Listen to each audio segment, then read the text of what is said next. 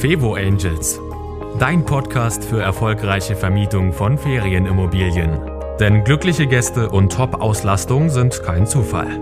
Von und mit Annie Grau. Kleine Überraschung gefällig, dann teste meinen Newsletter. Und ich verspreche dir, schon wenige Tage nach deiner Anmeldung bekommst du eine kleine persönliche Überraschung von mir. Und das soll dir nicht nur eine Freude bereiten, sondern ich zeige dir auch, wie du damit deine Gäste begeistern kannst, und zwar schon vor der Anreise. Also sei gespannt und melde dich an auf www.fevo-angels.de slash newsletter. Und jetzt zur nächsten Folge. Herzlich willkommen. Heute habe ich einen Gast beim Fevo Angels Podcast und bei den Videos, und zwar den Björn Wiechert. Er ist Steuerberater. Hallo Björn. Hallo Annik. Ja, danke, dass du da bist heute. Es ist mir eine Freude, mit dir zu sprechen. Ja, heute geht es ums Thema Grundsteuer. Äh, interessiert ja alle Eigentümer von Ferienimmobilien. Äh, wir alle müssen die Grundsteuererklärung machen. Wir haben sie vielleicht schon gemacht. Und äh, ich springe jetzt mal direkt in das Thema rein. Ange ich nehme mal an, dass viele schon äh, sogar ihre Steuererklärung abgegeben haben und gesagt haben, ja, kann ich mir jetzt schenken. Äh, aber wie ist es jetzt so? Ist der Kars jetzt gegessen? Also was sagt der Bayer? Oder ähm, ist es wichtig, da doch nochmal drauf zu schauen, auch wenn ich die Grundsteuererklärung schon abgegeben habe? Ich, also, also erstmal zweierlei. Erst einmal, der Käse ist noch lange nicht gegessen. Stand letzte Woche haben erst 18 Prozent der Deutschen ihre Steuererklärung abgegeben. Das heißt, 82 Prozent, also eine wahnsinns große Zahl der Grundstücke sind noch nicht beim Finanzamt gemeldet ähm, für die Grundsteuererklärung. Das heißt, Käse, mm -mm, wir essen ihn gerade noch. Und ich glaube, das Thema wird immer noch so ein bisschen nach hinten geschoben. Und wir haben ja noch sechs Wochen, aber es sind inzwischen nur noch sechs Wochen. Und jetzt ist die Frage, ob ich alle Unterlagen habe, ob ich noch irgendwas beschaffen muss. Also von daher, ähm, bitte euren Käse jetzt aufessen und äh, bis zum 31.10. Äh, dass das Thema Grundsteuer auf jeden Fall bearbeiten.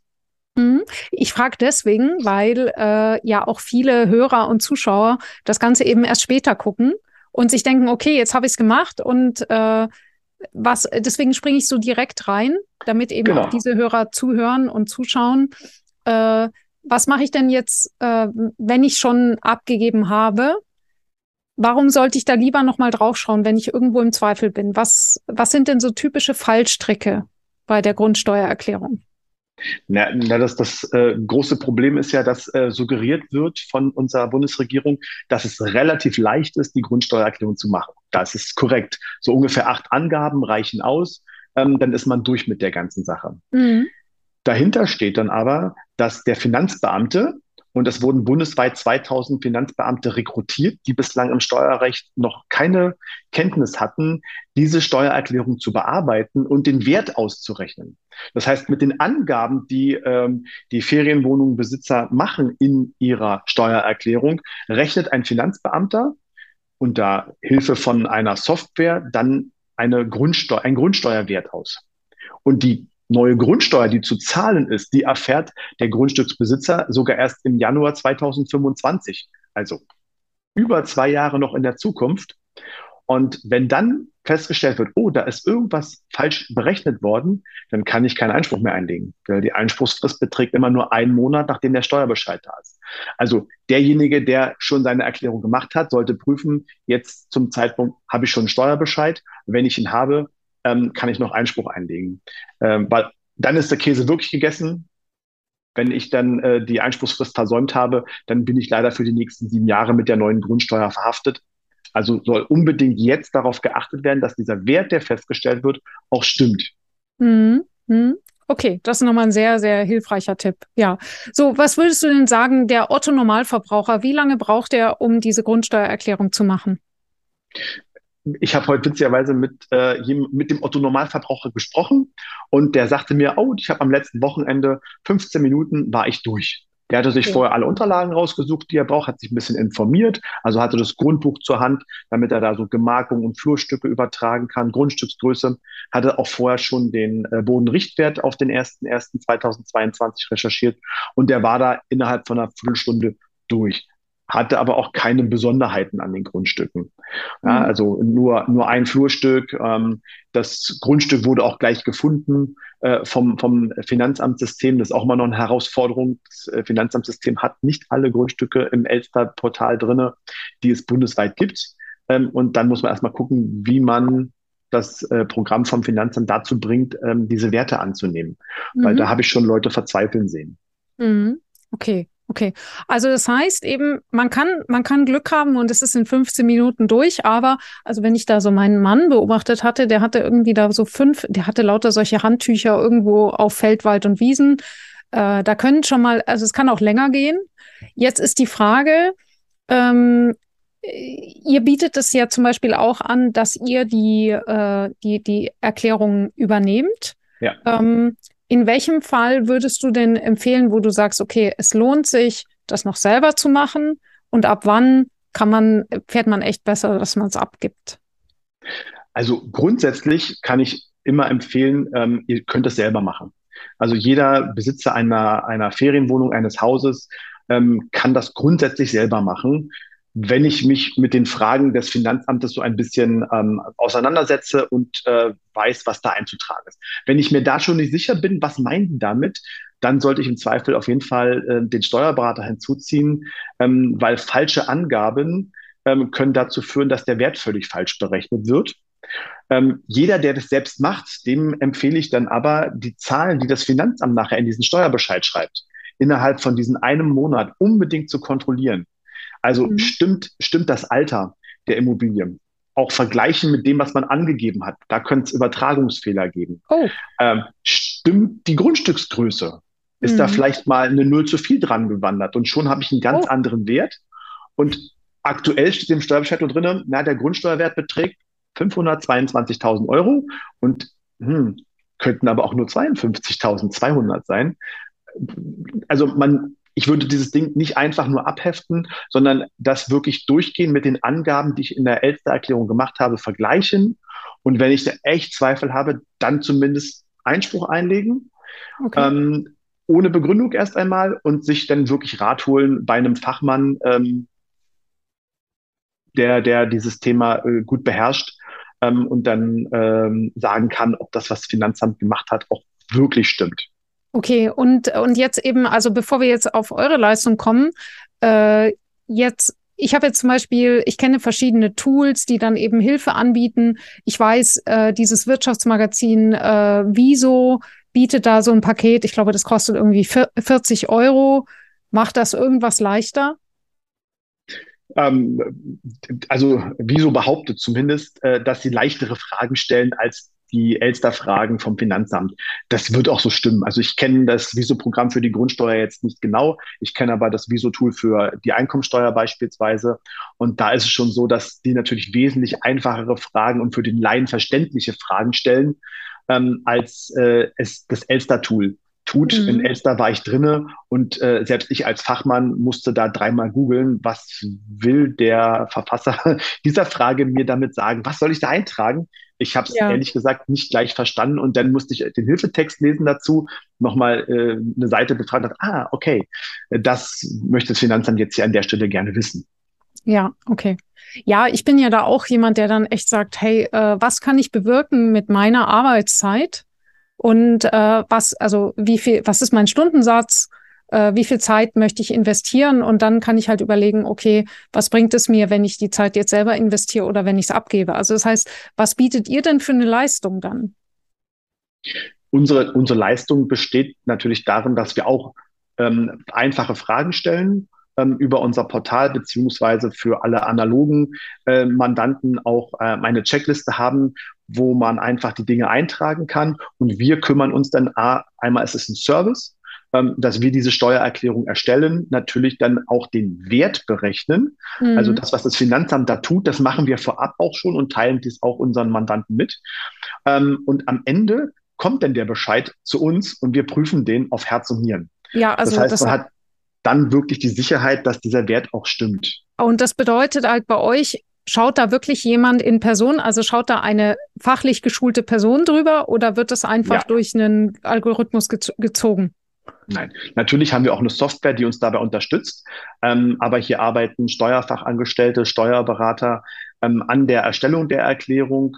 Und ähm, jede Erklärung geht auch über meinen Tisch in, in unserem Fall, ähm, dass, dass, dass man da nochmal guckt, passt der Wert, ist der plausibel oder hat man da ein Störgefühl. Und inzwischen, äh, wir beschäftigen uns seit zwölf Monaten mit dem Thema Grundsteuer. Inzwischen ähm, habe ich hier ein ganz gutes Störgefühl entwickelt, äh, wo Dinge einfach nicht plausibel erscheinen. Und ich dann auch mit den Mitarbeitern nochmal ins Gespräch gesagt, da müssen wir nochmal rein und das müssen wir uns nochmal genauer angucken. Das kann nicht sein. Ja, ja, okay.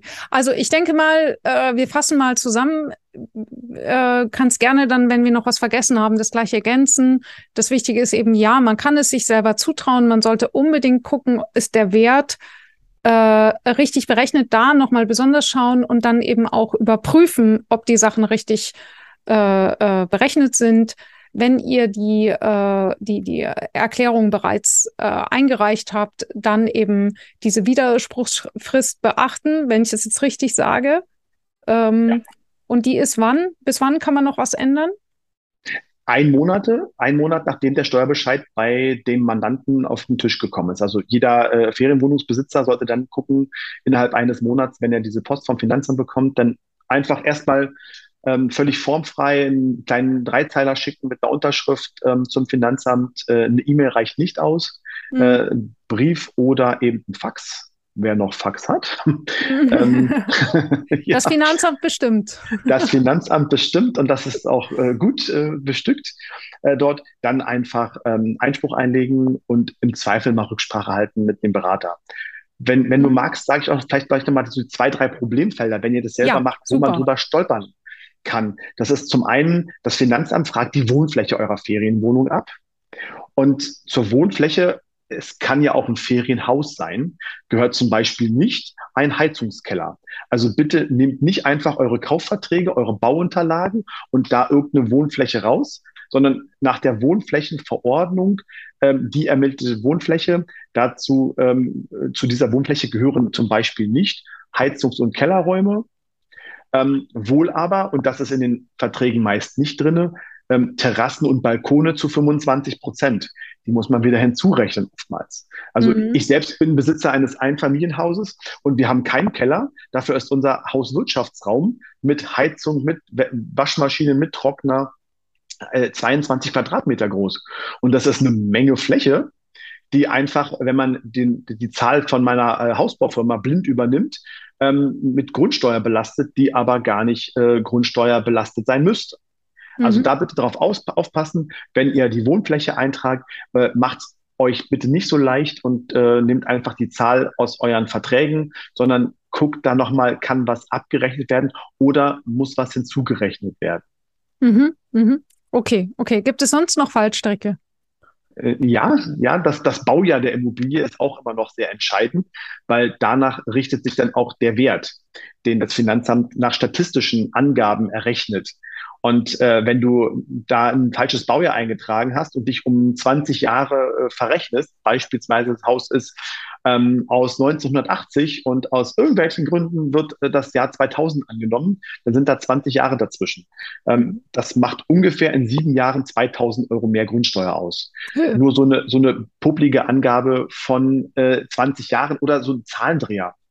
1984, 1948. Das äh, äh, ist ein Riesenunterschied. Ich sehe, äh, du sprichst aus Erfahrung, ja. Ja, na, na klar, also äh, auch, ja. auch, auch uns passieren Zahlendreher. Wie oft suchen wir hier Centbeträge und Zahlendreher? 84 Cent, 48 Cent. ähm, das passiert. Das passiert, kann jedem passieren. Und deswegen sage ich, guckt euch diesen Bescheid vom Finanzamt unbedingt nochmal an, dass ihr denn spätestens dann merkt, okay, ähm, entweder habe ich vielleicht eine falsche Angabe gemacht äh, bei der Erstellung der Steuererklärung oder der Finanzbeamte musste aus irgendwelchen Gründen äh, diesen Wert nochmal manuell nachtippen und hat, hat da einen Zahlendreher drin gehabt. Ähm, ja. Und, und dann, dann hast du einfach total ähm, falsche Werte äh, für, für die Grundsteuer, weil ich glaube, bei einem Zahlendreher 84 und 48 ist die Differenz, dann gehen wir Richtung 4000 Euro mehr Grundsteuer, weil doch die ähm, oh. Gebäudewerte stark unterschiedlich sind bei einem Haus, was 40 Jahre jünger oder älter ist. Ne? Ich traue mich kaum zu fragen, gibt es noch mehr Fallstricke? Ähm, ja, jetzt nichts so Dramatisches. Ne? Also die Frage ist immer noch, ähm, wurde das Haus mal kernsaniert? Und äh, die Frage ist dann nicht so einfach zu beantworten, was versteht denn das Finanzamt unter einer Kernsanierung? Ähm, da muss dann so ziemlich alles ausgetauscht worden sein äh, und das auch in einem zusammenhängenden Zeitraum. Also wenn 1955 mal das Dach neu gemacht worden ist, 1970 eine neue Heizung eingebaut worden ist, die dann in 2010 nochmal getauscht worden ist und 2020 neue Fenster eingebaut worden sind, dann ist das keine Kernsanierung. Ähm, was wir aber manchmal vielleicht auch nicht wissen, weil wir einfach die Immobilie heute erwerben und äh, die Kernsanierung 1992 war, äh, da sollte man auch mal ein bisschen forschen, äh, ob denn das gewesen ist, weil dann ist nicht das Baujahr der Immobilie maßgebend, sondern das, äh, der Zeitpunkt der Kernsanierung äh, und falsche Angaben, auch wenn es manchmal nur um einige hundert Euro, aber es kann auch bei Immobilien, ähm, wir sitzen hier in Berlin, da äh, bist du schnell mal bei 20.000 Euro Grundsteuer pro Jahr pro Immobilie ähm, in der Gewerbeeinheit. Mhm. Ähm, also da muss man dann schon ein bisschen genauer aufpassen, äh, weil falsche Angaben dann auch eine Steuerhinterziehung sind. Okay, okay, gut. Haben wir noch was vergessen? Im, Im, Wesentlichen war es das. Ähm, bitte passt auf, dass die Berechnung stimmt. Guckt euch das Ganze wirklich nochmal an vom Finanzamt. Das ist mir, liegt mir wirklich sehr am Herzen, ähm, dass wir da dem Finanzamt nicht unnötig mehr Geld äh, zukommen lassen äh, als nötig. Sehr, sehr gut. Als allerletzte Frage zum Abschluss dann, äh, weil du ja eben auch gesagt hast, es kann sich wirklich jeder zutrauen. Es ist jetzt keine Raketenwissenschaft. Die Fallstricke hast du anschaulich dargestellt. Vielen Dank dafür. Äh, in welchem Fall äh, kommen denn dann die Leute zu dir und sind bei dir gut aufgehoben und was kostet das? Also gut aufgehoben ist bei uns jeder, der ähm, sich wirklich in Sicherheit wiegen will, dass dieser Wert ähm, A richtig errechnet wird, äh, dass die Angaben in der Steuererklärung nochmal von einem Fachmann überprüft werden. Ähm, Im Zweifel, dass man auch mal äh, noch eine Gegenfrage bekommt äh, weil wenn uns was unplausibel erscheint, ähm, dann, dann fragen wir da äh, nochmal nach. Also wir sehen, wir kriegen einen Grundriss, da ist ein, ein Keller eingezeichnet oder ein Heizungsraum, ähm, dann hinterfragen wir auch nochmal die Wohnflächenanzahl. Ähm, und natürlich, ähm, was bei uns immer inklusive ist, ist diese Prüfung des Steuerbescheides, dass dann auch äh, wirklich der richtige Wert dabei ist. Und äh, das Ganze ist für äh, Ferienwohnungsbesitzer pro Ferienwohnung, ähm, kostet das Ganze 499 Euro. Okay, äh, jetzt muss ich mal fragen, brutto oder netto? Das ist brutto mit Umsatzsteuer, wirklich jetzt an den Endverbraucher gerichtet, weil die meisten Ferienwohnungsbesitzer sind ja nicht zum Vorsteuerabzug berechtigt. Äh, genau, genau, sehr gut. Also das heißt, wenn du Vorsteuerabzugsberechtigt bist, dann sind es sogar nur 400 Euro.